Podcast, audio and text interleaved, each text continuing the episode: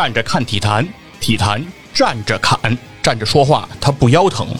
这里有光说不练的细菌佛，这里有 no 看就 bb 的七十一，这里有不懂球尽瞎吹的目击 NBA，这里有你想得到的，这里有你想不到的。站着看体坛，体坛站着侃。播客公社出品，每周三更新，敬请关注。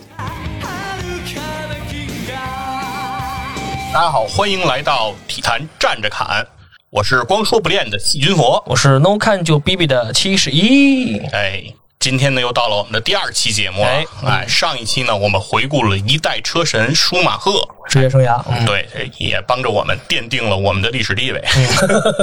啊，就着这个舒马赫，来很传奇很传奇。聊了聊传奇。哎，对，对，然后接下来我们就开始我们的第二期节目了。嗯。对，第二期呢就得聊聊我们喜欢的话题哎，聊聊实事儿了就，对，不能是老考虑一些历史地位啊对。对，这种东西太虚了，我们要回来。嗯，我们最喜欢的呢，肯定就是足球，足球了对吧？对足球是全世界受众最多的这个。公认的第一大运动，对，公认的第一大运动，哎，对，有人就问了，谁公认的，对吧？黄健翔说过，足球就是第一运动。嗯哎呀，篮球迷不服你死去，对吧？所以说呢，足球确实是这个第一运动，嗯咱们肯定要聊一聊。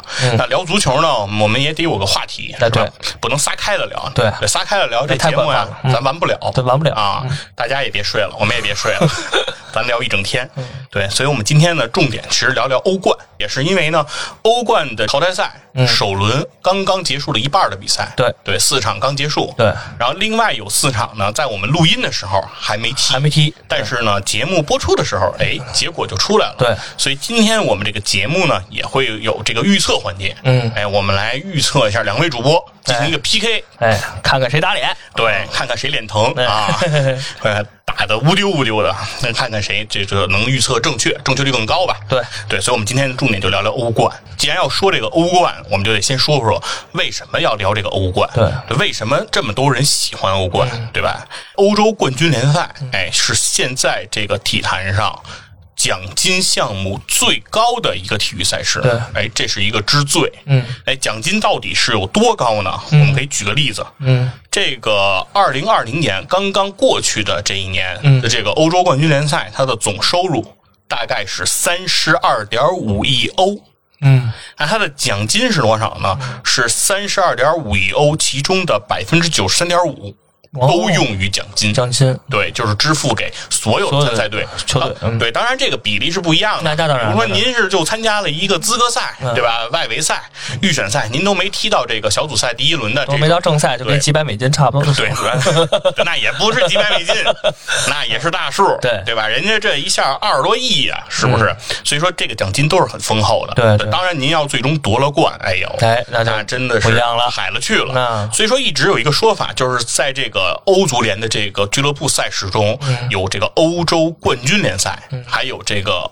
叫欧洲的那个欧联杯对欧联杯这个比赛，对吧？然后这两个比赛呢，当时就被人形容为什么呢？这个当时的法国队报啊，嗯有一个形容，我觉得非常的生动。嗯，他说啊，就是相当于像你上飞机，往左走就是欧冠，哦往右走就是欧联啊啊，就是说往左走就是奔头等舱。VIP 通道，对，这个商务舱嗯往右走，经济舱。舱，所以说，只要你能打欧冠，哎，这都是说白了，钱是大大的有啊。对，那所以说，每年其实这个各国的这个联赛当中，争夺欧冠席位也是一个如火如茶呀。嗯对啊，大家这个 争夺也是非常的激烈。这是牵扯到钱啊，这不是那不不是闹着玩的呀，这对，嗯就是为什么阿森纳执着于争四，对对吧？反正第一我们是没戏了，是吧？嗯，就是说前四名踢欧冠嘛，对吧？所以就执着于这件事儿。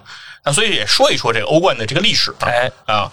欧冠开始迄今啊，也已经很多年了，好几十年。但是呢，虽然好几十年，冠军一共只有二十二支球队，其中皇马最多，十三回。嗯哎，头五回全是人皇马的对啊，所以一共也是十三回。最近有来三连冠，独占鳌头啊！对独占鳌头啊这个是别人都比不了。嗯，哎，后边第二名对哎，就是我们最爱的熟了。对，AC 米兰七次，已已经落了皇马一半了，对 已经落了一半儿。对，差了六次了。对对对对，但是后面就追的就紧了。哎，这正门对，进了，紧随其后的就是拜仁和利物浦，嗯六次哎分别是六次。对，哎，然后是这个巴塞罗那，嗯，那就是上个赛季拜仁刚刚完成了对巴萨的超越，因为上个赛季的欧冠冠军是拜仁。对，那阿贾克斯，哎，这个名字现在很多球迷都不熟悉了。嗯，但是对于我们老球迷来说，他可是兵工厂，呃欧洲盛产的兵工厂。嗯对，嗯，阿贾克斯呢也是拿过四次欧冠嗯啊，也是非常的多。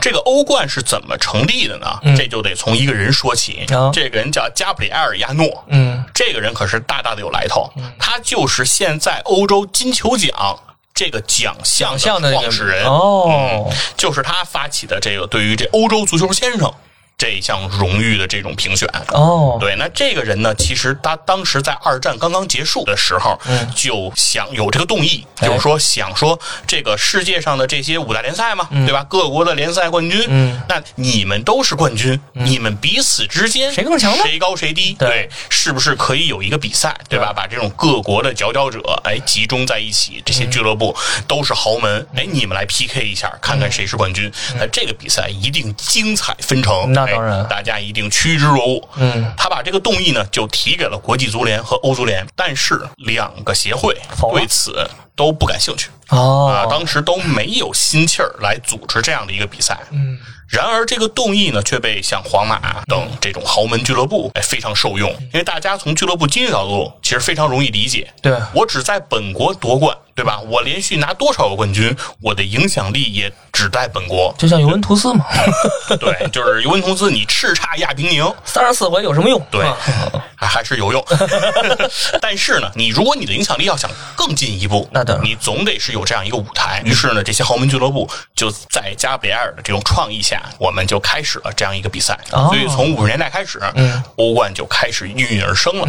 那这个比赛呢，也是发展到今天，也已经成为了世界足坛水平最高的一项运动。对，它应该是俱乐部范围层面的第一大赛事了。它是俱乐部范围赛事的，就是范围内的第一大赛事，也是竞技水平第一的赛事。嗯对要说影响力，那一定是世界杯。对，那肯定对跟世界杯没法比。对这个我们一定公认，对吧？对四年一届，对对对那世界杯是足坛第一大盛事，第一大盛事甚至是体坛的。第一大盛事，没错对吧？奥运会其实的影响力已经逐年和这个世界杯拉开差距了。那世界杯其实是一定是公认的第一赛事，对但是你如果你要说竞技水平，嗯那世界杯的竞技水平是可能是不如这个欧冠。对，因为它参差不齐，好多球队，你包括这个什么非洲啊、亚洲球队，跟水平跟欧洲的差很远。但是欧冠就不一样了，都是联赛队，当然是那个年代都是冠军，现在可能都是前四，是吧？对但是水平也很高，没错竞技也很强。而且我们也要知道，就是说，如果你是欧冠冠军，嗯。和世界杯冠军，嗯。进行一场比赛，其实我们从账面实力上来看，因为这种比赛是在现实生活中嗯是它不存在啊不可能发不可，能但是对，如果我们在游戏中模拟，或者说在账面上我们来算账，嗯。通过身价呀等等方式来比对，其实我们也很容易得出一个结论了，对。一定是俱乐部冠军。这个竞技水平是更高的。那肯定，，嗯。所以这也是欧冠为什么如此的迷人。对。这个呢，还有一个插曲，就说这个是 TC 给我讲的。啊，他说呀懂，球的人给咱们讲，哎，对他虽然不懂球，哎，但是 TC 有这个留学背景。哦，对，他就说啊，英国嗯。每年都会非常担心一个事儿，啊，就是用电负荷超标。他说，那最担心、最担心的是一个什么时刻呢？就是每年夏天这个欧冠决赛开球的那一瞬间。哦，他说那一瞬间啊，会发生一个事儿，会发生很多人在那个瞬间，很多家庭的冰箱在那一个时刻被打开。这是为什么呢？就是很多球迷比赛马上开始了，开冰箱拿瓶拿啤酒，一出来，这个冰箱我们大家都知道，它平时的耗电量很极低，很低，对，它只有在启动的状态下，它的耗电量会极很高哦。那因为你一开关门儿，冰箱就都启动了。对而全英国的冰箱都会都有可能在那一时刻启动，嗯，一下就会造成一个极致的用电高峰。极大的用电负对荷，这个用电负荷经常会导致英国很多城市对，甚至半个城的停电。所以说，由此就已经可见啊，这个欧冠的这种影响力和魅力，对对它是非常之巨大的。那所以说呢，我们今天就想跟大家也是好好聊聊这个欧冠，哎，哎，也聊聊我们印象深处的这个欧冠是个什么样的情况。嗯对。那首先我们先回顾回顾我们最深刻的那个欧冠记忆。好，对，这类来先说一说。嗯，那我就来先说一个。行，你先说一个。我对于欧冠的这个记忆最深刻的，就无外乎乎这个一九九九年五月二十六号的那一场比赛了，被称之为叫诺坎普奇迹。对这场比赛发生在的两支球队之间，其中一个是来自德国的德甲巨人拜仁慕尼黑拜仁慕尼黑，那另一个呢就是这个来自英超的曼联，哎，红魔。在这场比赛开始之前啊，其实拜仁是更加被看好。对，因为拜仁本身是以九八年的联赛冠军的身份进入的这一年欧冠。嗯，根红苗正人家，嗯，对，但是曼联是亚军，亚军他只是英超的亚军。那年是阿森纳。他在那一年呢，他呢只有幸杀到了最后的决赛。那在这个决赛的这个赛场上呢，首先一个就是这个罗伊基恩，嗯和这个斯科尔斯，嗯作壁上官。啊，这俩打不了。啊，对，由于这个伤停，两个人有一个是受伤，有一个是因为停赛，停赛，所以曼联在中场的控制上就显得有点势单力薄了，大了。打折扣了。对，就是贝克汉姆在面对埃森伯格的这个对阵中，显得叫对，孤掌难鸣。孤掌难鸣，全场发挥其实也真是一般。那场球就贝克汉姆对打的。，然后利扎拉祖几乎也是可以说完全冻结了吉格斯的速度。对，哎，那整场比赛中，其实曼联也是显得非常被动，很被动。而且在开场的第六分钟，巴斯勒的一个任意球，嗯，就攻破了舒梅切尔的十指关，被无数吟诵过这个丹麦童话的这个传奇门将，嗯，在那一刻被人攻破了十指关，对。哎，曼联先失球了。之后呢，其实曼联在整个比赛中，甚至说你都看不到他有扳平的希望。对他没有什么机会，那是然后比赛呢来到了第六十分钟，嗯。哎，这个时候呢，曼联换上了一个老的前锋，嗯。哎，叫谢林汉姆，嗯，有点秃顶了，已经当对，嗯当时的这个已经是老将的谢林汉姆。三十多了吧？被换上场了，然后紧跟着呢，八十多分钟。哎哎，换上了另一个娃娃脸儿的前锋，刚换上一个老的，我们又换了一个娃娃脸儿一个，年轻的，对，索尔斯克亚，这两个人登场了。就在索尔斯克亚登场的不久，哎时任欧足联主席约翰松，嗯，就已经离席了。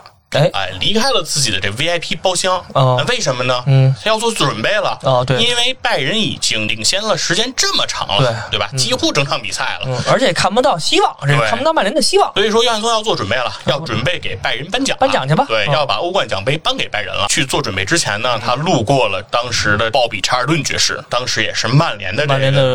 的主席，对曼联的名宿吧，啊反正是名宿对名宿反正是绝对的名宿，对对吧？对嗯对，看台都是以人家名字命名的，对是？鲍比查尔顿看台。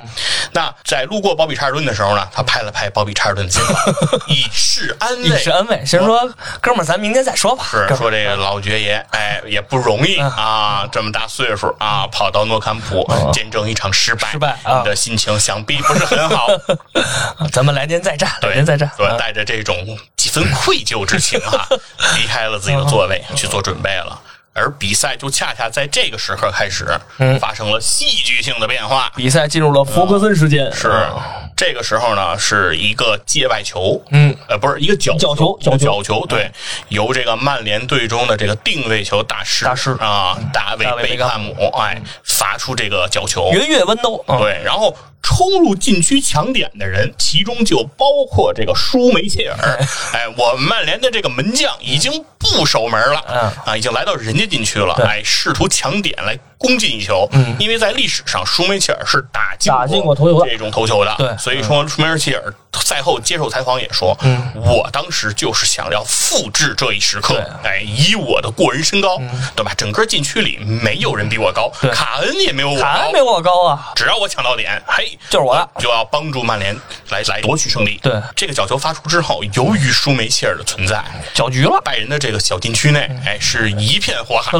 乱做一锅粥啊，啊。搅和的是一塌糊涂啊啊，乱七八糟啊！当时这个时候，将就发挥了这种还叫什么“人老了肩，马老了滑”是吧？兔子老了，它也不好拿呀，对吧？谢林汉姆捅了一脚，对，嗯经验极其丰富，嗯在乱局之中捅了一脚，哎，就这一脚捅射，攻破了卡恩的大门。曼联在这一时刻起死回生，看到了这种希望的曙光，因为在最后时刻扳平比分了，扳平比分就意味着还有希望，还有希望对吧？还有加时赛的可能，我们还能有赢的可能性。对，而拜仁在这一时刻其实受到了一个大大的打击，对，都已经准备庆祝胜利了，对吧？都连。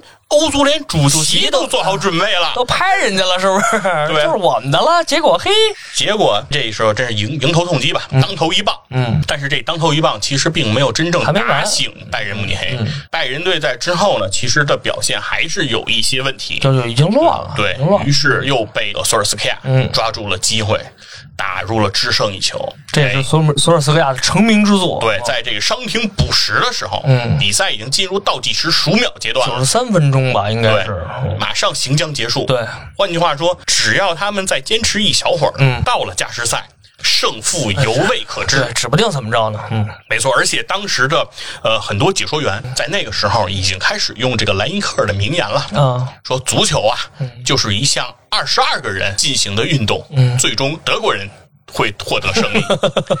对，很多的解说员都开始把这句话不停的在这个电视机前啊说给这个所有的观众传播了。对，我相信当时很多的德在德国。大街小巷上，很多的拜仁球迷也都在庆祝嘛，对。对吧？但是在那个时候，就是因为这两个人，谢林汉姆和索尔斯克亚，嗯，把这个曼联起死回生，然后最后夺得了这个欧冠的冠军。嗯，同时在那一年也为曼联拿到了三冠王的最后三冠王的伟业。对对，那一年曼联是英超冠军，足总杯足总杯冠军，欧冠冠军，对，实现大满贯。嗯，哎，这也是奠定了福格森。的一世辉煌，对，也是奠定了九二班，哎，九二班的传奇，嗯，传奇也是从那一刻开始真正绽放，嗯，所以这个比赛是我最为欣赏的一场比赛，嗯，也是从那个时候开始，我开始喜欢曼联的这支球队。从那个时候，我玩非法，嗯，哎，就日常的使用曼联，日常的使用吉格斯，对，就日常使用吉格斯啊。然后我当时玩游戏的时候，我都跟人说我特别喜欢用吉格斯，吉格斯速度真快，对，因为。曼联那套阵容里，其实吉格斯还真是算最快的了。对，然后而且我说我这个是盘球大师，嗯，我说我你看我用吉格斯就一直是他带球，我说我盘球特别强，嗯，然后我的哥们看完我的比赛风格以后说，你那不是盘球，你那叫突破，你这叫突破，长时带的就是，你说你就走一条直线，说没有一个人的盘球是走一条直线的。啊，也是当时非常有意思的一个情况。那也其实也是吉格斯的特点。是，其实那场比赛呢，也是我刚刚开始看球。我是九八年第一次真真正的看世界杯，哦，开始关注这种国外的足球啊，足球赛事。之前足球对于我来说就只有北京国安啊，都一直以为北京国安是中国最强的俱乐部，中国国家队是世界最强球队。想多了，兄弟。当时对这个世界啊缺乏一定的了解，还没有打开大门。对对，还是。怎么说草率了？草率了，年轻太年轻了，草率了。那一刻是真正认识到了这个足球的魅力。包括我后来去到老特拉福德，去到这个曼彻斯特，然后去看了一场真正的英超，去看了慕尼黑道，然后这一系列对于曼联历史的这种追忆吧。然后也可以说是从那个时候起开始埋下的伏笔。嗯，然后在那个时候起，其实对于英超来说，最喜欢的球队就是曼联了。对于它的历史啊这种了解，对，因为那个也是我小升初的一个阶段啊，当。时也是我非常记忆深刻吧。嗯嗯，接下来的一场比赛呢，得到二零零五年了，那就是我很伤心的一场比赛，非常伤心。对，这是我一定得说的啊，不得不说的。这是九九年是我小升初，嗯，零五年是我高考，哎，高考了就是啊，不是中考了，对，高考是高考了。零五年嘛，等于中学生涯就结束。零五年的这个五月二十五号的这场比赛。太难受了，是在两支知名球队之间展开啊，对吧？是是来自英超的红军利物浦，嗯，对阵的是来自意大利的红盔军团，红盔军团 AC 米兰。这场比赛的地点是在土耳其的伊斯坦布尔，对，所以史称伊斯坦布尔奇迹。对，诺坎普奇迹就变成伊斯坦布尔奇迹了。这个奇迹比那个奇迹还奇迹啊！对。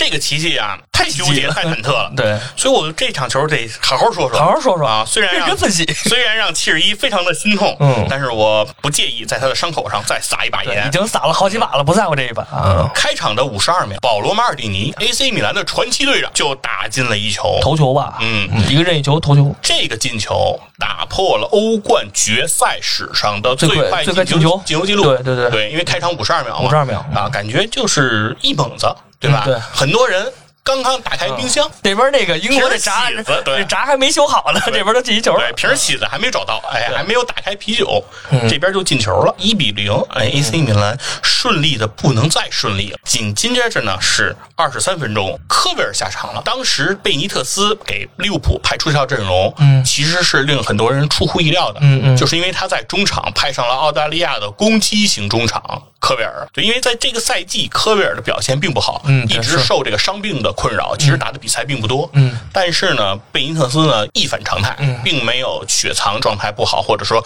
还在有可能有伤病隐患的这名球员，嗯而是把他派上了场。但是在二十三分钟的时候，科威尔是坚持不下去这了。坚持不了。对，所以说是红军吧，算是被迫换人。嗯其实这是对于一个球队在比赛中是很艰难的，很打击的。对，等于是你主教练的这种设想和设计，在这一刻因为这个伤病被无情的打破了，你没办法继续。而且刚刚开始二十三分钟，对，而且比赛就二十三分钟，一场比赛九十分钟呢，后面还有那么长时间，你而且还落后，而且还落后你。知道有什么变数？然后斯密切尔哎替补登场，接着比赛又继续进行，哎事情一切都向着 AC 米兰的方向来设想。的发展，嗯，克里斯波在第哎三十九分钟打入一球，其实克里斯波那个赛季在米兰，大家等了他很长时间。我记得那个赛季他刚到米兰的时候，等了半个赛季，他才拿到联赛的第一球。安切洛蒂也说过，我们会要等，我会无限期给克里斯波时间。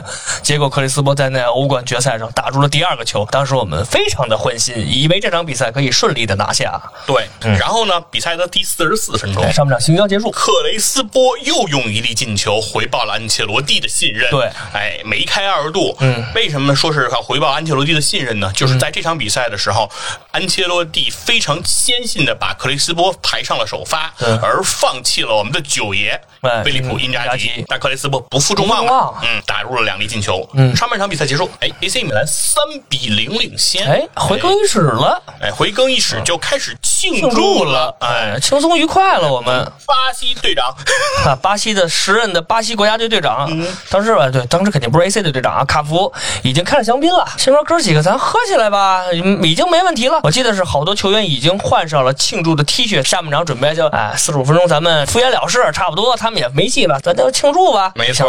十五分钟以后然而呢，在比赛进行到五十三分钟的时候，悲利物浦的队长 吉拉德德先站了出来，对哎，帮助利物浦打入一球，对比分扳成了三比一。嗯，但是对于当时所有的 AC 米兰球迷或者 AC 米兰的场上队员来说，对都觉得无关紧要，无关紧要，挽回颜面的一球。都是只认为这是挽回颜面的一球对。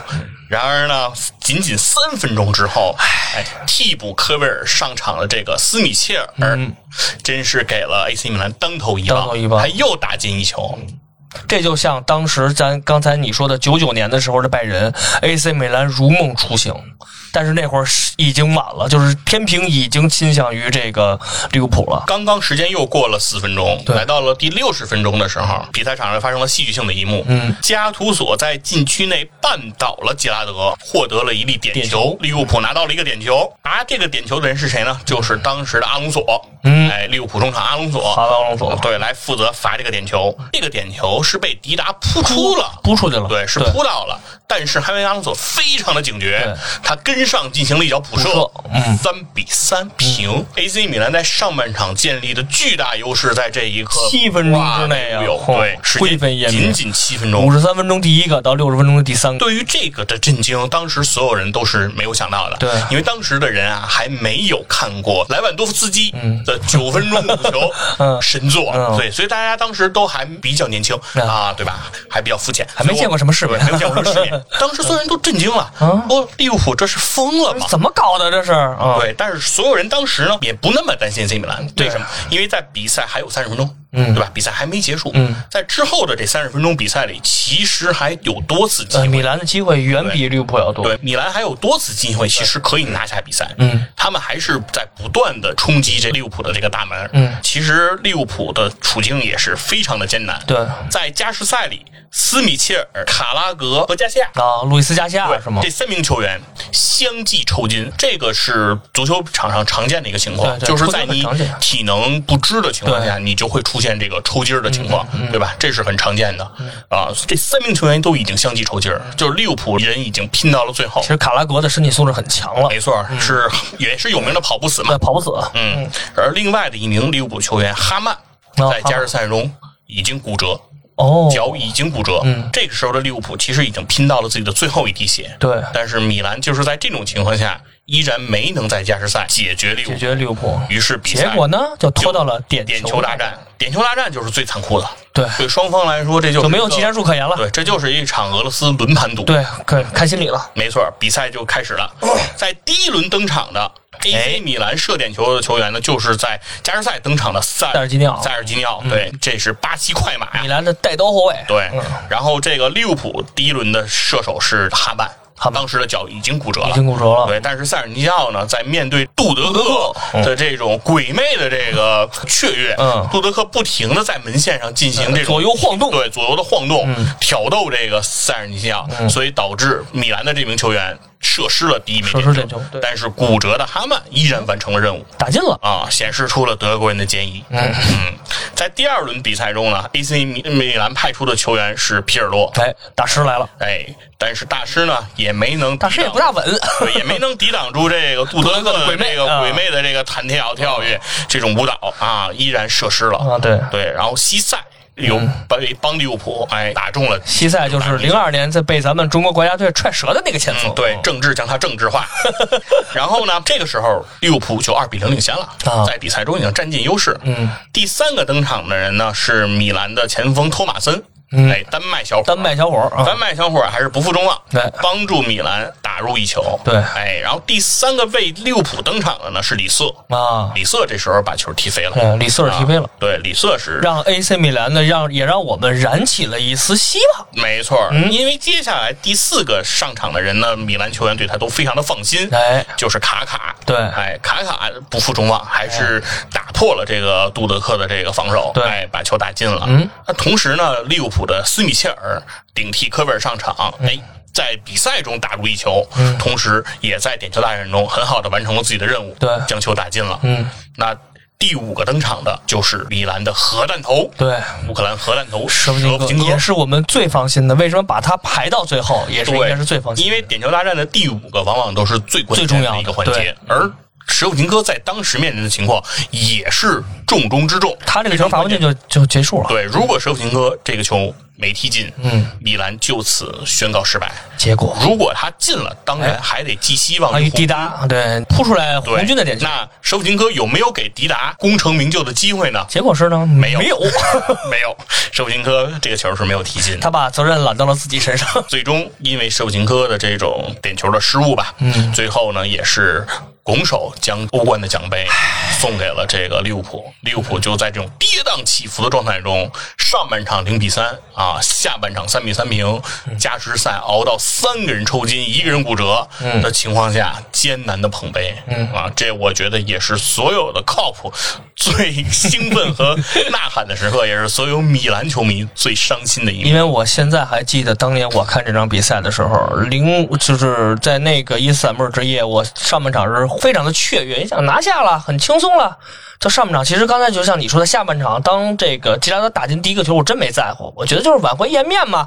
米兰的当时的防守阵容，你知道都有谁？内斯塔、嗯马尔蒂尼。斯塔姆那都是那都是世界顶级的中后卫，两个人都在米兰。我觉得就是丢一个球，对于米兰来说无所谓。但是没想到七分钟过后，当真正打入第三个点球，当这个哈阿阿隆索打进第三个点球的时候，当时我就心灰意冷，我知道这场比赛有可能完了。就那当时真的就是我认为天平已经完全倾向于利物浦了，结果最后舍甫琴科罚丢点球那会儿，我枯坐在电视前好长时间，我就没我我想不明白的是为什么我我不是想不明白为什么这个舍甫琴科会罚丢点球，世界足坛的很多巨星都会罚丢点球，很正常，但是我为什么我就想象不到为什么在三比零领先的情况下，在七分钟，AC 米兰是一支豪门球队，欧冠历史上无数的这个荣耀，为什么在七分钟短短的七分钟直接灰飞烟灭了？就当时我一直想不明白嗯，黑色的七分钟吧。啊，对，国足是三分钟，咱比他长点儿，呃米兰比他长点儿。对，所以说呢，这场比赛呢也是在我高考之前，哎，通哦过这场比赛呢，我也是觉得，无论你做多么充分的准备，也是五头老弟。呃 就是说也有可能会发生任何的事。其实这个虽然呃我比你年长一岁嘛，就是零五年我已经大学了。这场比赛对我的影响，其实就是我认为在足球场上，包括在自己人生当中，就是你不管发生什么事儿，就可能前期特别顺，但是你你不要忘了，后期可能会总会有一个磨难让你去经历，有可能你能度过那个坎儿，你就会在之后的人生会可能会更顺利。但如果是你渡不过这个坎儿，有可能会这个事件就成为你人生的一个转折路。这是这场比赛其实给我人生为什么到现在欧冠的历史上，这场比赛一直被人提及。一这场比赛也是我脑海里一场挥之不去的阴影，就是我永就是在我人生很顺的时候，我永远想到会有伊斯坦布尔的事件哦，嗯。但是因为你站在了米兰的角度上啊。对，对。当然站在利物浦的角度上，站在利物浦的角度上，其实故事就是另外另外一回事儿了啊先苦后甜嘛。当你在面临人生低谷的时候，对多么的绝境的时候，对不对？说我们那会儿都说什么呃顺境，嗯，看库里，逆境看杜兰特，绝境看汤普森。当你面临多么困难的绝境，你觉得你身后就是悬崖了，对。那只要你没掉下去，就只要比赛还没结束，比赛前四十五分钟我们能丢三个球，嗯，那为什么后四十五分钟我们就不能进三个球呢，扳回三个球呢？对吧？那就是所有的时候，就是当比赛没有结束，哨声只要不响，嗯，你就能停下你的奔跑，无论是不是抽筋儿。嗯。因为你抽筋儿，你的对手不会停下来；对。你骨折，你的对手也不会停下来。对。在这个球场上是没有人会让着你的，我记得一句话是：足球场上没有怜悯。没有像他们这样的级别的运动员在这个场上需要怜悯，大家都是在为这样一个荣耀在拼搏要。拼到最后一刻，所以说，嗯在这个时刻下，你如何能够去打破这种心魔，对吧？然后在面对这种竞争、面对这种压力的时候，然后能够继续的坚挺下来，对吧？咬牙挺过来，拨云见日的那一刻，那就是杰拉德捧杯的那一刻。嗯，说这也是给给我们人生的一些小小启示吧。对。七十一说说自己的这个回忆吧，其实刚才赶紧拨乱反正一下这会。儿也说了两场了啊，这两场其实也是我个人来说非常意义重大的两场比赛。但是在零五年伊斯坦布尔我们失意之后，两年之后，我们在雅典同样面对同样的对手 AC 米兰，终于完成了利物浦的反击。嗯，卷土重来。其实那场比赛可能大家印象比较深，那会儿舍甫琴科已经不在 AC 米兰了，当时是卡卡单核带队。之前在淘汰赛阶段，卡卡一个人拖着米兰战胜了曼联。有可能大家有印象的话，在老特拉福德我们二比三。输了那场比赛，但是卡卡一个人的表现非常出众。我记得第二个进球，当米兰打入第二个进球的卡卡一个人突破了曼联两个人的防守，是两个人撞一块儿了。嗯，然后卡卡一个单刀，当时老特拉福德死一般的寂静。那当时我认为就已经拿下了，结果鲁尼和 C 罗发挥发挥非常出众，带领曼联反超了比分，然后回到了米兰的圣西罗那场雨夜，加图索用撕咬式的那种防守，让 C 罗全场比赛毫无机会，米兰三比零拿下曼联。我觉得这场比赛打完了，我相信米兰这个赛季还会。有机会拿到欧冠冠军，没想到最后结果还是对利物浦。当时我想咯噔一下子，我想完了，心理阴影。终于面对他了，而且米兰穿的好像还是白颜色的队服。哎，其实为什么两年前输了？当时我就想，你说你就不能换红黑剑条衫，你就非穿白色儿的。得让他们穿白。对呀、你让他们穿白的，你不就拿下了吗？结果两年以后还穿白的，他们还穿红的。我想这不会吧？哎，没想到上半场也是将上半场行将结束的时候，皮尔洛的任意球打在了英扎吉的身上，弹进了网窝。当时我想，哎。米兰还是有幸运的，幸运女生这次终于站到了 AC 米兰一边。下半场其实上半场利物浦的反击打得很不错，米兰那会儿有一段时间很被动那场这样球踢的，嗯，但是在八十分钟左右的时候，卡卡一个直传球，两年前没有上场的菲利普·因扎基用鬼魅的越位线跑位绕开了对方后卫，然后将球捅进了当时利物浦的门将已经不是杜德克了，嗯，对，然后捅进了呃已经是雷纳的，对，雷纳后期也效力过 AC 米兰，短暂效力过米兰，然后捅进了雷纳的大门，米兰二比零领先，最后在可能是将行将结束的时候，利物浦打进了挽回颜面的一球，当时我心里紧张的不行是的，我真怕两年前，包括九九年的那个夜晚重演，当比赛裁判吹响那一刻的时候，哎呦，当时我没有兴奋，我只是长出了一口气，我想终于完成了对利物浦的反击。虽然这个就是比赛嘛，这是很正常的，我们和利物浦也没有仇，但是两年前对于米兰球迷来说，利物浦和伊斯坦布尔是我们挥之不去的阴影。在两年后的雅典，我们终于还是穿着白色球衣，我们拿下了比赛，我们完成了对利物浦的复仇。这会儿我才觉得 AC 米兰当之无愧是那个赛季欧战的王者，那也是米兰的第七冠，也是迄今为止米兰最后一个欧战 欧冠冠军。怎么说着说着该哭了？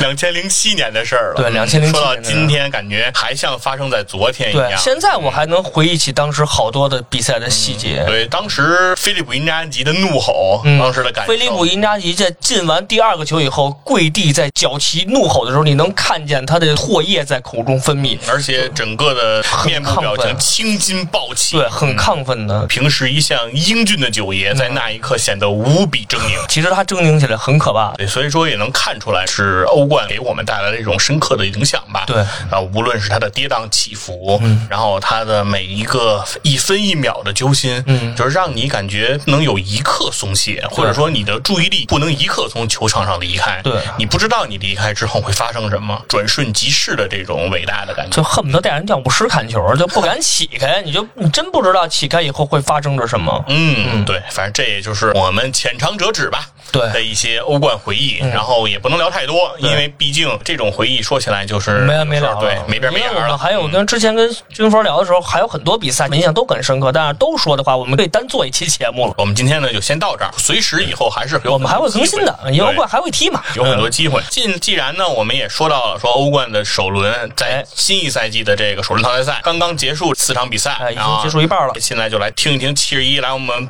做一个简单的评述吧，简单评述吧。说说我们这四场比赛的一个情况。对，嗯。首先是这已经进行完的比赛焦点战，巴萨主场对大巴黎的比赛。嗯，。巴塞罗那对哎巴拉巴黎，巴萨主场是在诺坎普输了个一比四，嗯。啊，这场比赛我后期看完了全场，巴黎全场压制巴塞罗那，哦。巴萨其实没有什么太好的机会，虽然在二十多分钟的时候巴萨提前领先，嗯。但是后来从三十分钟以后，大巴黎开始反击的时候，巴萨全场就几乎没有机会了。我们看到全场几乎没有什么很好的机会，姆巴佩是完成了一个神迹，他是这个欧冠历史上第三个对巴萨完成帽子戏法的球员。哦，进了仨了，对，三个都是这姆巴佩进的。另外一个是小将基恩，小基恩，对小基恩嗯我对这个球员印象还是很深刻。我也很深刻。我之前可能对他不是特别关注，但这场比赛我非常关注这个球员。啊这个球员，我觉得假以时日会成为足坛的一个一个搅局者。我觉得这是一个意大利球员，然后出自尤文的青训，嗯啊是两千七百五十万欧从尤文图斯转会到的埃弗顿。对啊，然后在埃弗顿呢又租借给了大巴黎，大巴黎然后大巴黎呢现在是想买断小基恩，对，但是埃弗顿说七千万欧都不放，嗯对。其实从这场比赛可以看出来，七千欧不放是有它的原因的。这场比赛如果不是基恩的这个脚头不打跑，或者还有这个特尔施特根的神奇发挥，我觉得基恩有可能是第四个能在这个诺坎普进三个球以上的，因为他基恩的机会不比姆巴佩少。第三个是姆巴佩，第四个小金，然后发生在同一场比赛中，巴萨又酿一惨案。呃，我们其实刚才还聊到，就是姆巴佩进了这个、呃巴萨三个球，这是历史上第三个，前两个是谁呢？分别是这个九七年的阿斯普里拉以及当年的舍夫琴科。哦，历史上只有这三个人面对巴萨能完成帽子戏法。另外还有一个，这个想聊一下，这个在欧冠历史上没有球队能在主场落后三球的情况下完成逆转。巴萨其实已经把巴萨逼入到一个绝境，但是我们相信这个历史嘛，嗯只是会被打破的。欧冠改制以后，历史上还没有一支球队能完成这个欧冠的卫冕，没想到皇家马德里完成了一个欧冠的三连冠，嗯对吧？但是我们踢完这场比赛，我们想到了四年前，嗯在一六一七赛季，这个也是欧冠八分之一决赛，嗯当时也是这两个球队碰面。对呀，对，第一回合呢，巴黎在主场赢了个四比零。嗯，啊，巴黎觉得我已经一只脚迈入了八强，没想到在第二场比赛，也就是说次回合，在诺坎普的较量，巴萨血洗巴黎一个六比一。是的，对，当时其实好多人在。一比四踢完了以后，好多球迷，包括巴萨球迷也相信我们还是能完成这对于巴黎的超越。但是我们客观的评价一下这场比赛，巴黎没有内马尔，内马尔是在之前的法甲联赛当中受了重伤，要休息四到六周，我们内马尔打不了。这也是内马尔离开巴萨以后第一次回到诺坎普。没想到因为他重伤，他比赛不了，有可能两场都比赛不了。其实，在比赛开始之前，大家都比较看好巴萨，但是没想到这场姆巴佩完成了神迹。嗯，而且一六一七赛季，大家可别忘了，当时巴萨是什么状态？那可是梦三巅峰的时候。是的，有那 MSN 那会儿是所向披靡，天下无敌，嗯所以说他们能完成六比一的神迹。到现在，巴萨是一个什么状态？嗯这个内马尔已经去了巴黎，然后苏亚雷斯已经去了马竞，也发挥不错。那梅西孤掌难鸣，而且法蒂也伤了，你现在没有什么人能完成这项任务。而且在比赛上半场三十九分钟的时候，发生了一个非常重要的细节，就是在中场格里斯曼一个丢球，姆巴佩突入到禁区，造成了一个角球，罚角球很平常，嗯，但这会儿收音收到了皮克对于格里斯曼的指责。哦皮克比较严厉，中间带着脏话，我就不能说了。嗯比较严厉的指责了前场球员，当然也就指责了格里斯曼，嗯说你一定要控好你脚下的球，嗯不要老丢球，找好球的感觉，别给我们后场造成很大压力。嗯，结果格里斯曼也反击了，说你闭上你的嘴，好好看着球。皮克同时又反击到，你老这么丢球的话，我们后场只会很疲于奔命的跟着球跑，我们会很被动。这时候巴黎马上就要罚角球了，朗格莱站出来说：“大哥们，咱稍微消停会儿，咱好好好看好来球。”其实这个细节呃，有可能是因为疫情的影响，因为没有观众的声音，有可能我们会听到这样的球员一个对话。其实这个球员对话是很正常的，但是在这种前提下，巴萨在这个赛季动荡不安。这个巴托梅乌的辞职，包括梅西的出走，之前不久又闹出了梅西合同的这么一个闹剧。其实对于巴萨来说是很艰难的。其实对于梅西来说，我多说一句，梅西他这个赛季可能在赛季结束之后肯定会离开巴萨。哦，他的最后两个下家，全世界能买得起梅西的只有两个球队，一个是巴黎圣日耳曼，一个是曼城。嗯，这个赛季的欧冠结果也可能是梅西选择他下家的一个重要的因素。哦，在对巴萨的这场比赛中，大巴黎赢了三个。哦，是这个结果更有更有吸引力，对我觉得不是瓜迪奥拉。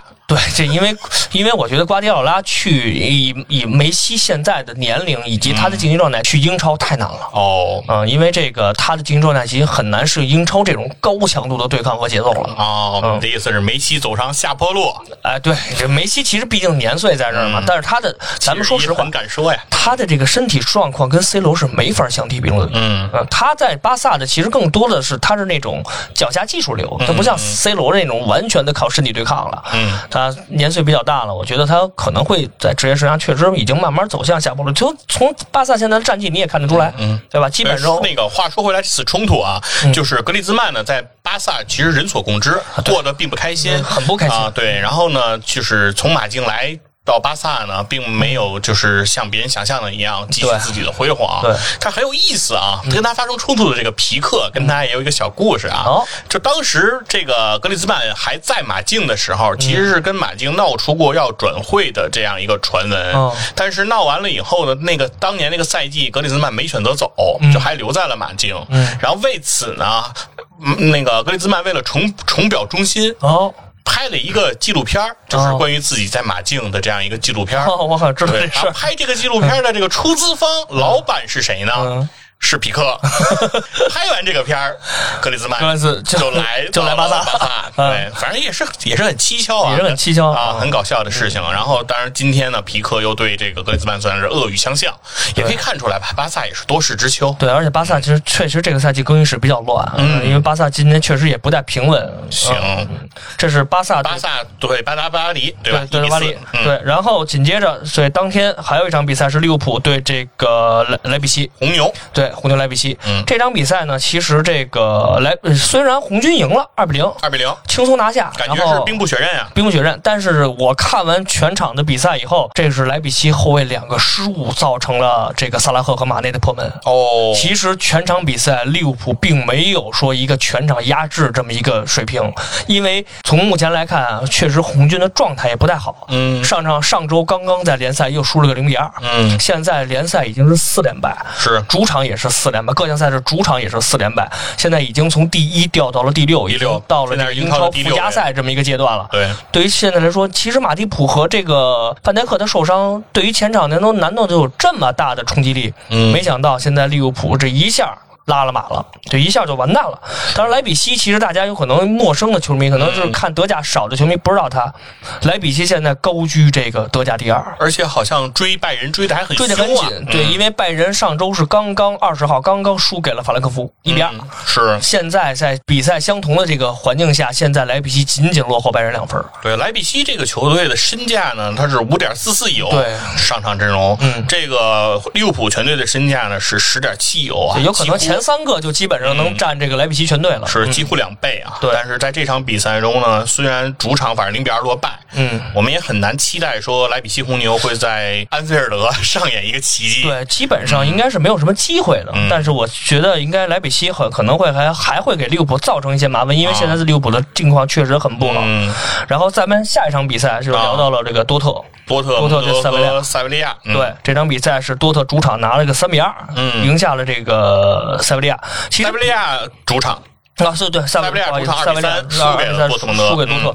这场比赛啊，无需多言，有一个人一定要踢，哦就是哈兰德。哦，这小伙子呀，嗯我之前还真没太注意，因为我知道他火，但是我没想到欧。洲足坛现在最炙手可热的新星啊！他现在是欧冠历史上第一个在十三场比赛中打进十八球的人，嗯，这是欧冠的历史第一人。对之前那个人是谁呢？是拜仁的马凯，哦十战十球。这个是人是这现在哈兰德已经突破了当时马凯的神迹，我估计这个记录很难会被打破。而且哈兰德今年也好像也就二十岁。对，二十岁，零零后嘛，一个嗯二十岁的小将。对嗯，哈兰德在这场比赛中，我看到了他的表演，嗯我觉得这哥们儿啊，就让我想起了矿石的这个阿德里亚诺。哦我看见他，我就有一种恐惧。他不是用速度来突破，嗯他是用身体来碾压着你突破。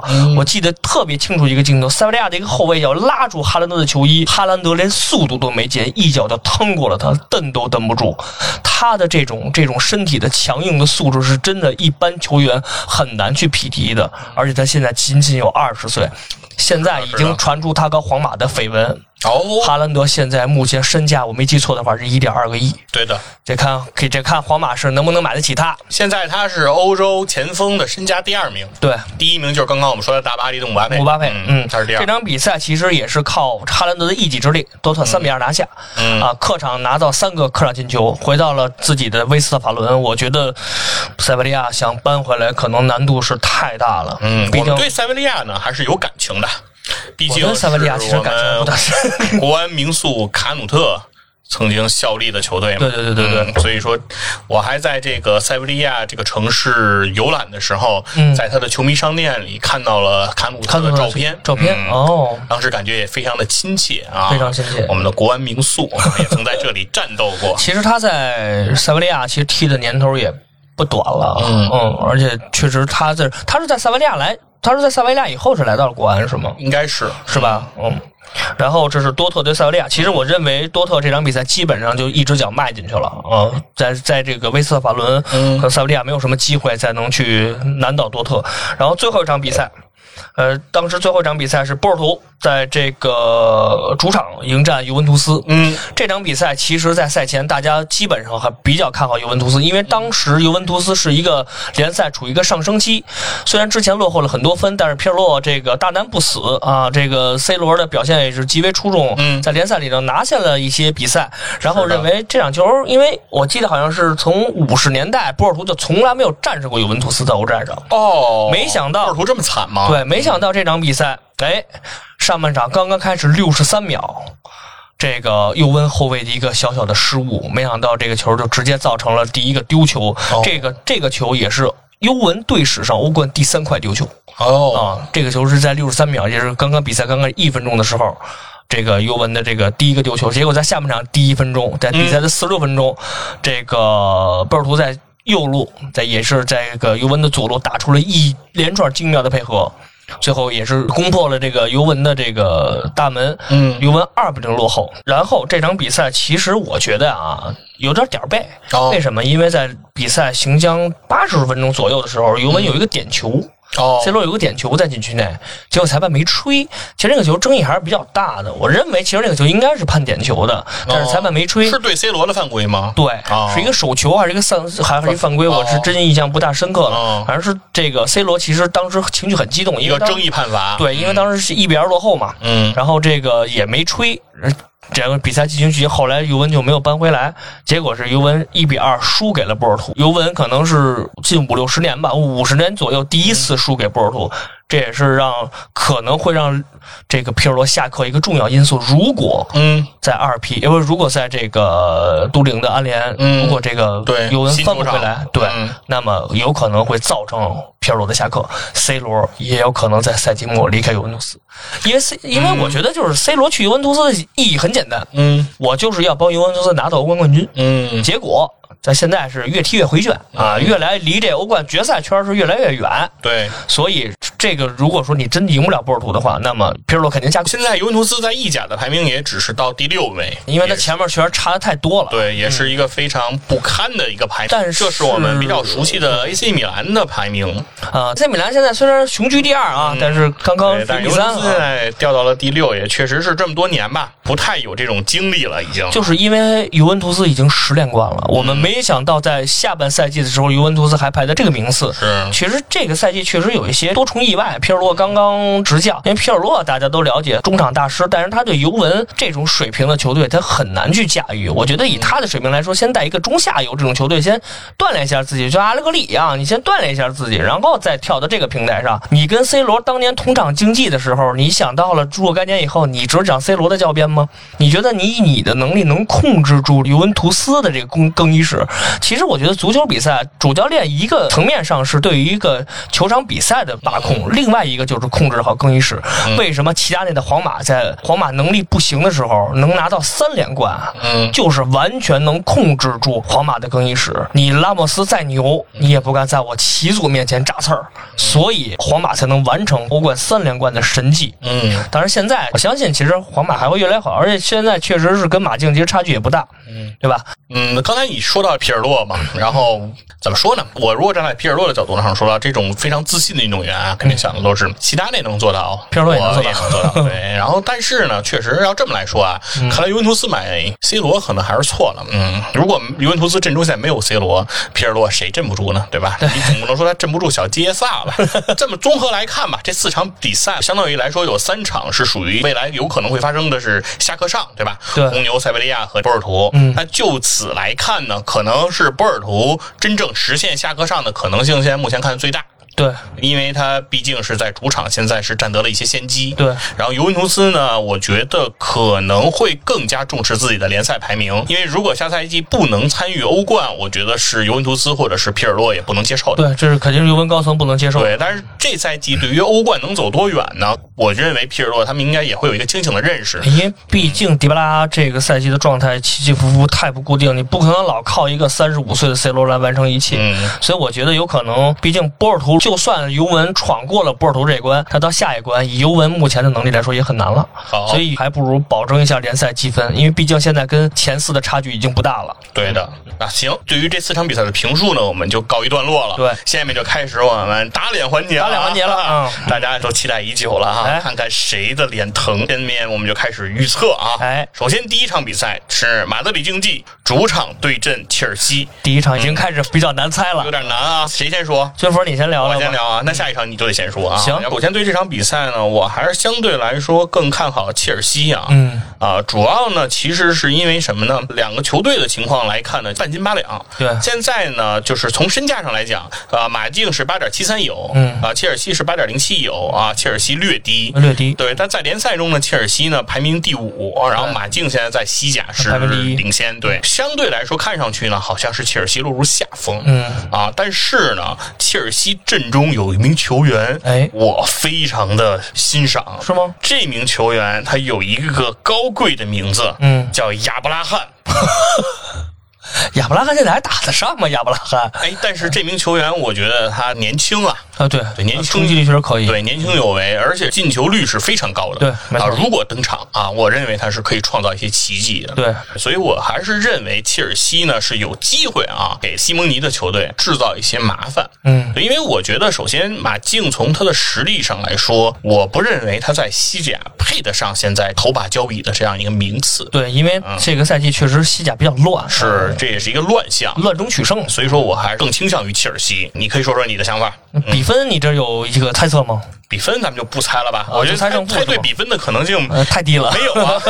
啊，你猜是切尔西能赢？是我猜这两个球队是打平。哦，为什么呢？因为这个，首先啊，切尔西刚刚换帅啊，虽然现在成绩有所提高，但是这面对西蒙尼执教的马竞，马竞床单军团防守强已经是毋庸置疑了。嗯然后这个赛季又基本上没花钱引来了苏亚雷斯，苏亚雷斯在这个赛季打入了十七个进球，这个成绩是非常恐怖的。而且我之前看过一个关于苏亚雷斯的分析，嗯就是为什么他在巴萨打不到到马竞现在这个状态。对啊因为在巴萨踢球的时候，你是需要全场的跑动的。嗯巴萨战术之前军花也聊过，他这个战术是要。，Tiki Taka，对他这个战术是要前场的这几个人来回来去跑动，去嗯跟着球走的。但是马竞不一样，马竞是苏亚雷斯，您不是岁数大吗？嗯您不是不回防吗？没关系，我们有年轻的，我们有能跑的，我们帮你完成跑动和穿插的任务。哦你的任务就是临门一脚。嗯所以苏亚雷斯他的能力也完全可以胜任这一职责。对，因为巴萨只有一个人可以不防守，那个人叫梅梅西。西，不管你腕儿多大，内马尔你也该去跑跑去。对，这个在马竞不一样，马竞现在苏亚雷斯就是这马竞的梅西啊，嗯我想干嘛就干嘛，我想射门我就可以射门，无限开火权。对于马竞来说，这个苏亚雷斯会相对轻松。嗯我认为如果马竞没有什么大的伤病，菲利克斯再能发挥的出众一些，那么我坚信马德里竞技首先拿下与切尔西的这场比赛。好，我认为是马竞胜，你是认为切尔西胜？你不是认为平吗？你哦，对，我认为平平平平。因为毕竟切尔西的能力只要马竞赢了，咱俩都输。啊，对，只要马竞赢，咱俩都输。哎，第二场，第二场我先猜了，是吧？嗯第二场拉齐奥对拜仁慕尼黑，嗯这场比赛呢，我觉得我占一个先手。拜仁现在毫无疑问是这个德甲第一啊，嗯虽然刚刚这个输给了法兰克福，但是也是仅仅领先两分。嗯但是拉齐奥近况就更不一样了，拉齐奥现在意甲排名应该是第五。你要说从纸面上来说，跟拜仁没得踢，但是拜仁有一个坏消息，嗯就之前传出了这个阿拉巴。嗯基本已经确认，在联赛赛季末将会离开拜仁哦，去皇家马德里。对于拜仁来说，这个肯定不是一个好消息。但是对于对手拉齐奥来说，拜仁大莱万的能力，莱万多夫斯基在这个赛季各项赛事已经打入了二十五个进球，我没记错的话。所以说，以这种能力来说，我觉得拉齐奥很难对拜仁慕尼黑构成威胁。这场比赛，拜仁慕尼黑肯定会全取三分。嗯，这是肯定会获胜拜仁肯定赢了，对，你也认为拜仁赢吗？那我就不能跟你一样，跟都一样的，咱就没有什么可聊的了嘛。这个东西你要再不一样，你能猜出什么来？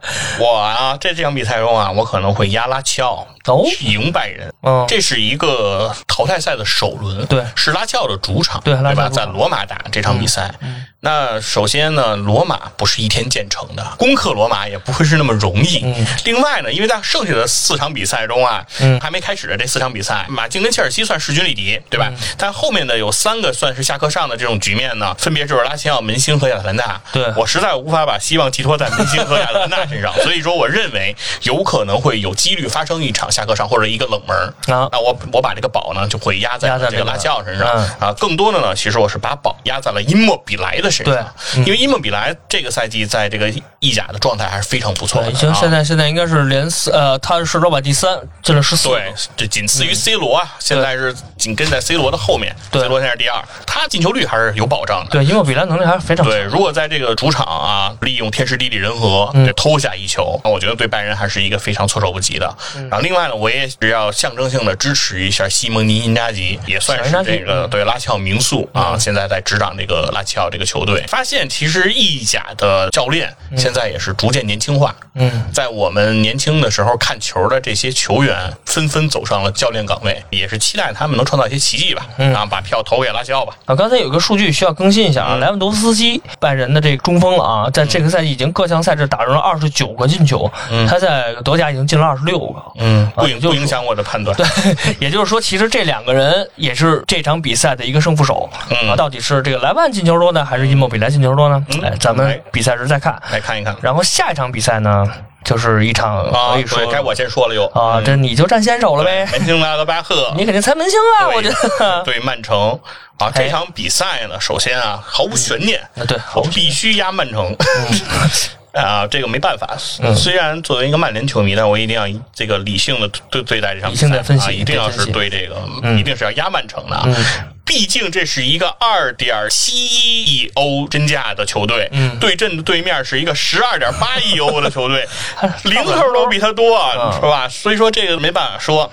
但是这个比赛我觉得还是有点说头的。首首先啊，在这个曼城阵中啊，我非常看好一名小将啊，是叫福登，福登吧？对，一名中场，中场。哎，这个赛季已经打入十一球，对，并且有六次助攻，没错。啊，这个我觉得是一个非常精彩的表现啊，也是经验啊，这个也是。是应该曼城青训的一个出品。对这个曼城，我觉得不仅仅现在是一个花钱大户了，嗯，已经开始打造自己的豪门底蕴了。对，已经有自己的青训，可以挖掘出这样出众的。原来曼城给我们的印象就是暴发户，对啊，就是靠钱堆，嗯，靠石油嘛，靠石油嘛，嗯。结果现在人曼城也能自己发掘一些人才，这是他迈向豪门的必经之路啊。对，对，对，对。所以说这点呢，也能看出这迪奥拉这支球队的希望吧，也不仅仅是在今年吧。对我感觉未来想要约。曼城可能也是越来越难了。门兴格拉巴赫也比较有意思，也是有一名小球员啊，引起了我的兴趣。这名球员他有一个高贵的姓氏啊，他叫图拉姆 啊，姓图拉姆的这名球员，这个。小图拉姆，他就是我们熟知的尤文名宿图拉姆的儿子。嗯，对。而且在刚刚的这场德甲比赛中，非常有意思。小图拉姆向自己的对手吐口水，哦，然后被这个当值主裁判红牌罚出场。嗯，对，并且对他处以了这个停赛。哦，应该是停赛五场的这样一个德甲的停赛，对德甲停赛五场，当然欧冠是没有影响的，不影响欧冠，不影响欧冠，欧冠还是可以照常登场的。对，这个赛后呢，也是采访了这个老图拉姆，就这个事情进行了一些评述。图拉姆也是说呢，他小图拉姆这个行为是肯定是错误的。嗯，说在比赛之后，他也很快跟我进行了进行了交流。小图拉姆说呢，就是我也知道我犯了很大的错嗯啊，但是呢，我当时是非常的气愤。嗯啊，我。无法控制自己的情绪，嗯，所以向他吐了口水。但是我知道我的行为是错误的。啊，老图拉姆呢也说他的行为是非常错误的，并且也支持德甲对他的这个处罚的判定，对，也支持媒体对他进行更加强力的监督。嗯，希望他在这个体育精神方面能够更加严格的要求自己 啊。所以这还是一个非常有意思的事情。儿子犯了错，然后老爹出来了，对，第一时间要找到老子啊，告你爸去。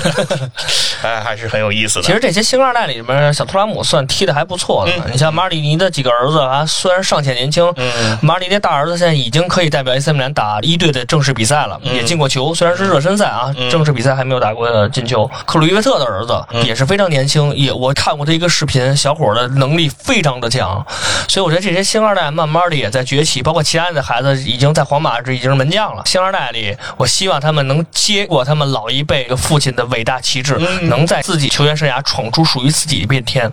但说到曼城啊，我只是聊一下。曼城最近这几场比赛打的对手可一个赛一个强，赢过利物浦四比一，热刺赢了个三比零，又之前的这两场比赛刚刚打完埃弗顿赢了个三比一，然后又拿下阿森纳。这几场比赛对于曼城来说，这一段时间比赛可以说是非常艰难的，但是他们全拿下了。面对这个在德甲排名不高的这个门兴，德甲现在目前门兴排在第八，又没有什么机会。我虽然军分已经猜了曼城胜，嗯，当然我也不能跟风走了，对吧？你得开门兴。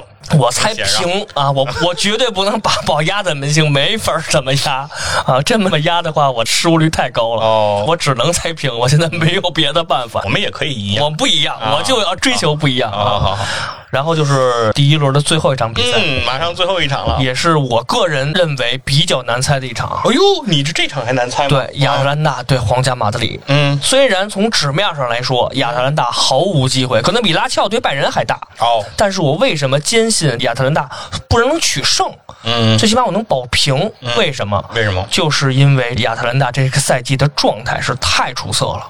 哦，虽然他现在联赛排名不高，亚特兰大联赛排在第四，落后了国际米兰十分，但是他给球队的压力是很大的。呃，我说一个题外话，上个赛季二零二零年 AC 米兰全年输过两场比赛，嗯，二零二一年到二月份 AC 米兰已经输了四场球。啊，就最重要的一场球是在主场圣西罗，AC 米兰零比三被亚特兰大踢爆。哦从那开始，AC 米兰进入到了我认为的下坡路。在刚刚结束的一场比赛中，又 AC 米兰又是零比三输给了这个国际米兰。那场比赛，我对亚特兰大球我看了全场。亚特兰大球这个赛季其实我看过几场，他两边两个边翼位的能力非常的出众。嗯，打的 AC 米兰在上半场在二十七分钟亚特兰大进球之前，AC 米兰毫无能力能攻过自己的半场，两个边翼位一直压着米兰打，这两球打的时候。AC 米兰就是毫无还手之力，而且特别重要的就是他的前锋萨巴塔这个赛季非常的恐怖，我觉得他的数据很恐怖，包括这个亚特兰大穆里尔，穆里尔现在已经是联赛进了十六个进球，也应该是在第三位。他的意甲进球数十四个，跟刚才我们说的伊莫比莱一样，整个赛季进了十六个进球。然后萨巴塔作为中锋，他已经有六个助攻，他前场的几个轴发挥的非常出色。亚特兰大的前场攻击性很强，而且刚刚我弹出了一条消息，就咱们节目录制当中弹这条消息，这个皇马的本泽马因为有伤。哦，已经是确认了有伤，然后可能参加不了这场欧冠的比赛。又要让本泽马背锅了嘛？对，嗯本泽马左腿内收肌出现伤情，可能缺席下场欧冠。这有可能是皇马放出烟雾弹，有可能阻击住皇马有可能会获胜，真不可能是平。所以我认为亚特兰大可能会获胜，你最终压了一个亚特兰大赢，亚特兰大赢。哦，对比赛对我来说变得简单了。啊，不一定。军服呢？军服，你是觉得肯定是皇马？我现在要说到这个亚特兰大老鹰啊，得看看看德雷特雷杨特雷啊，对，看德雷昂的三分球 啊，是不是可以拉开比分？啊，就不开玩笑啊！其实我觉得我就是压皇马吧，因为毕竟呢，我的下课上我已经选完了，我就选了拉齐奥了，我不能老让他出现下课上。其实，在第一回合已经结束这四场比赛，下课上的情况发生了两个，一个是巴黎对巴萨，一个是波尔图对尤文，所以在下半程的话，也有可能是两个下课上。巴黎怎么能叫下课上呢？巴黎没有内马尔啊。嗯，在比赛开始之前，大部分专家包括球迷都认为巴萨能有机会，毕竟还在诺坎普，巴黎没有什么机会，对吧？没想到，哎，一个四比一血洗，嗯所以说基本上，虽然从能力来说，或者从球迷账面账面来说，可能不算下课上，但是从这个当时的竞技状态，因为毕竟少了一个轴嘛，嗯所以说有可能也也会存在一小部分下课上的状态。你认为就是皇马了，嗯，对吧你不用再做自我安慰了。我们现在可以总结一下我们的这个选项了啊哎。对，切尔西对马竞，我的压注是切尔西胜，那七十一的压注是平局。平局，嗯，嗯，然后这个拉齐奥对拜仁，我压住拉齐奥，七十一压住拜仁，对啊，这是一个头对头的 PK。嗯，门兴格拉巴巴赫对曼城，七十一压平局，嗯我压的是曼城胜。这个亚特兰大对皇家马德里，我压皇家马德里，而七十一去压了亚特兰大。我可能就是最没有悬念的，应该就是第三场曼城对门兴。嗯其实这场球虽然我没办法压了门兴，但是以这个曼城现在的状态和纸面实力来说，其实门兴毫无办法。好吧，一切都在等我们节目播出的那一其实刻就会揭晓说播出的时候，如果说周三、周四的话，基本就这轮欧冠也结束了。对，啊大家都能到这个状态看看谁能赢吧。最后的一个猜想，也是我们最后一个环节了啊，就是说一说本赛季的欧冠，你认为最终谁能捧得大耳朵杯呢？呃，毫无疑问，嗯，拜仁慕尼黑。哦，你以为是拜仁慕尼黑最终可以夺冠嗯啊？这么看好德国人？对，因为从曼城虽然说是英超的豪门，嗯现在竞技状态也很好，但是曼城没有拿过欧冠冠军。这点是非常值得人去瞩目的。有的球队，包括大巴黎也一样，虽然大巴黎在上个赛季只差一步，嗯最后倒在了拜仁面前。嗯我觉得有的球队它是有底蕴的，有的球队是有捧得这个欧冠的能力，不光是能力，就捧得欧冠这个基因的。嗯他有可能，我觉得曼城还差一些，他可能还需要再积淀一些。我觉得这赛季拜仁其实从各个层面来说没有什么问题，所以嗯我觉得如果今年还是照这个状态进行下去的话，毫无疑问是拜仁。嗯，因为曼城你毕竟还要打联赛嘛，你你现在联赛还排名第二嘛，你还有压力嘛，对吧？那你认为呢，军峰？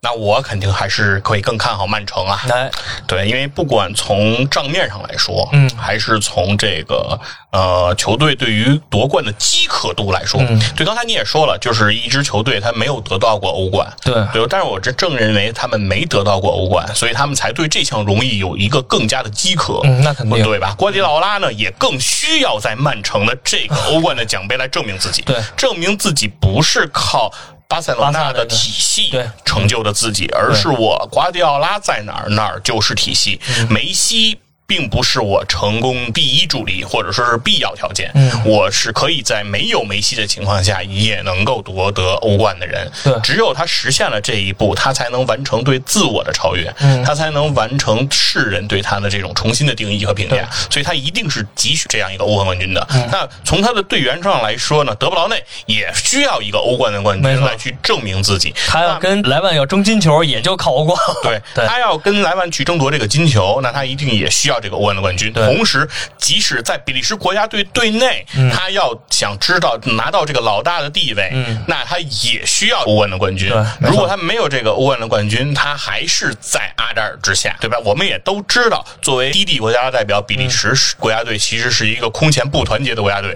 那在这个国家队里，谁能够有话语权，就显得尤为的重要。对那在二一年也即将开始欧洲杯，嗯那在欧洲杯的舞台上，谁是在代表比利时？出场的话事人，那对于德布劳内来说非常的重要。那我认为拿一个欧冠的冠军来去赌出悠悠之口，能够成功的扛起比利时国家队的这杆大旗，那对德布劳内来说异常的重要。所以因此，综合综上所述吧，就是队内的，当然其他的所有球员，我认为对这项荣誉的饥渴度都是非常高，都一样那大家既然在这种局面下，我觉得曼城会爆发一下自己的这种潜力吧。另外一个呢，从对阵情况上来说，已经在第一轮淘汰赛抽到了，我不知道是可不可以说是最理想的一个对手，嗯门兴布拉德巴赫，可能这是所有的球队中大家最希望遇到的对手，因为目前来说，这是在联赛。整个的排名中，这应该是最最低低的的一个。对而且从球队的身价来说，也应该是非常低的一支球队了。嗯而曼城的整个身价，刚才都说了，零头都比人家多。既然这种局面下，你在前面的路已经相对坦途的时候，那我认为曼城是有机会能够拿到这次欧冠的冠军。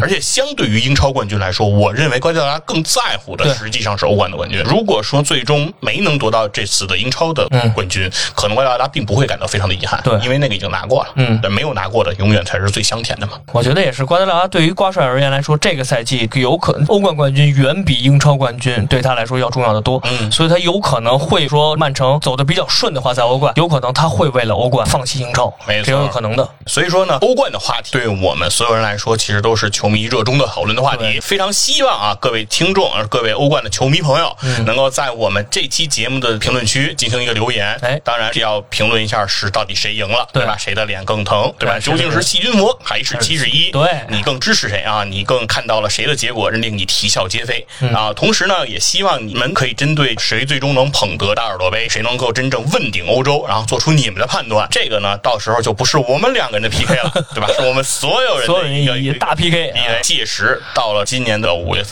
我们揭晓这个答案的时候，让我们来看一看最终是谁猜对了。最后是啊门兴格拉德巴赫。好，那就是一个非常有意思的话题了。文兴格拉德巴赫三十年老球迷们何在？嗯，好，那非常感谢大家收听本期节目，也感谢你们支持体坛站着看，再见。下期节目再见。Time after time, I've done my sentence, but committed no crime and bad mistakes. I've made a few.